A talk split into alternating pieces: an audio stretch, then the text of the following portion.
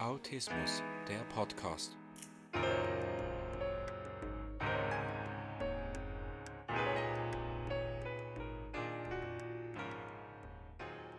Herzlich willkommen zum Autismus Podcast. Heute geht es um das Thema Energiepole. Was ist damit gemeint?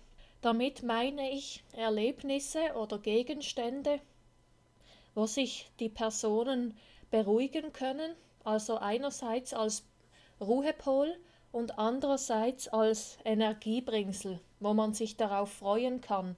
In dem Moment, wo man dieses Erlebnis hat oder mit diesem Gegenstand Zeit verbringt oder mit den Personen, die positive Energie liefern, fühlt man sich einfach total glücklich. Man hat sehr viel Freude oder man fühlt sich auch sehr beruhigt dadurch. Man kommt wieder zu sich und vergisst den Alltagsstress im Moment. Am besten wäre es natürlich, wenn beides zutrifft, sowohl die Energie, die positive, als auch die Ruhe. Denn dasselbe Gefühl erlebe ich, wenn ich Tagesausflüge und Wanderungen mache, weil es tut mir so unheimlich gut, dass ich dann automatisch Glücksgefühle habe und automatisch nur schöne Gedanken im Kopf und andererseits beruhigt mich die Natur auch sehr. Besonders wenn man noch das Fließen eines Baches hört oder das Rauschen der Wellen eines Sees.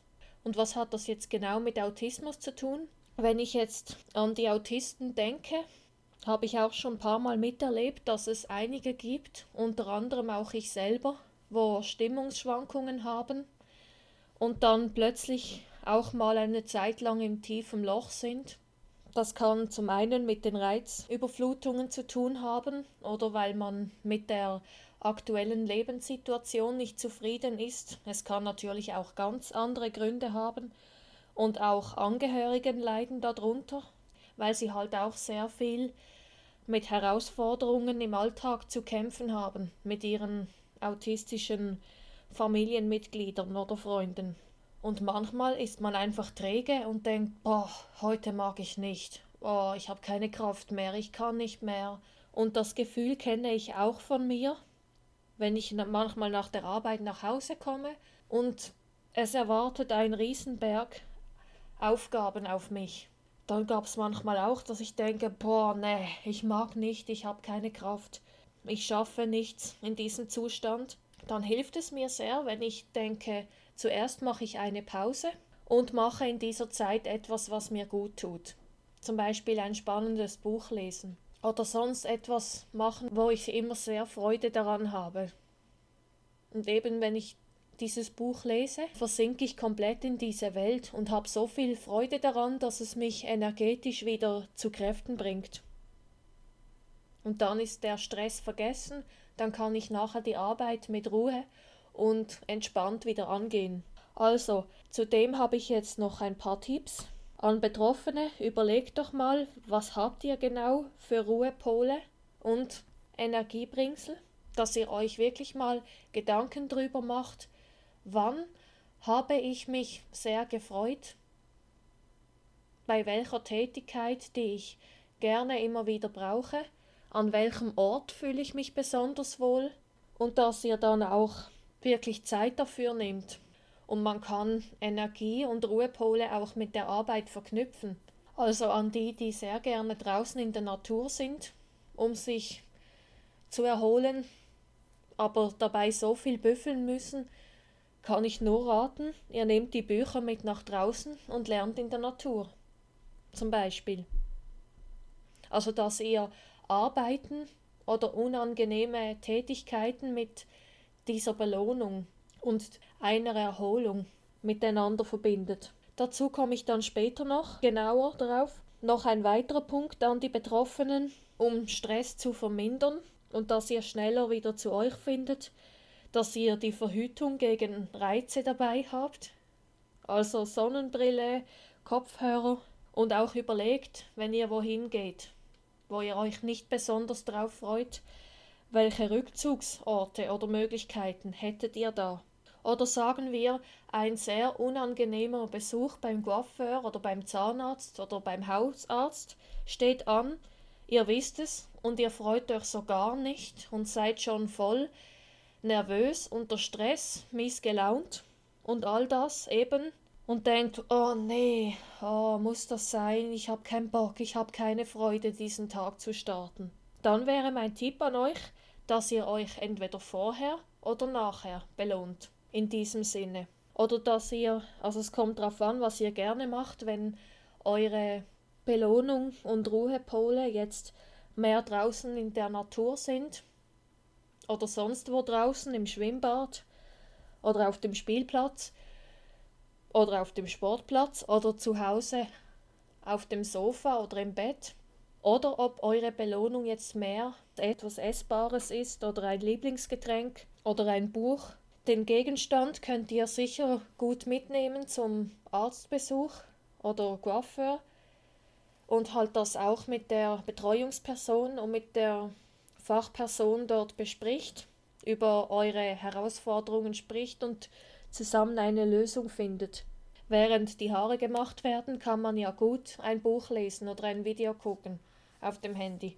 An Angehörige habe ich auch ein paar Tipps und auch an euch überlegt mal in Ruhe, was habt ihr für Ruhepole und Energiebringsel.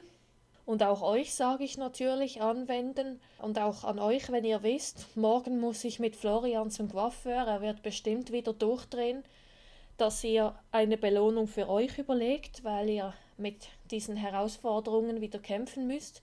Und vielleicht wäre es auch besser, wenn ihr eine Belohnung für euch beide überlegt. Also für euch und für das autistische Kind, wo ihr alle davon profitiert oder zwei Belohnungen an einem Tag miteinander verknüpft, sei es jetzt zum Beispiel ein kleiner Spaziergang in der Natur, was ihr braucht, und dann ein Eis essen, was euer autistisches Kind braucht.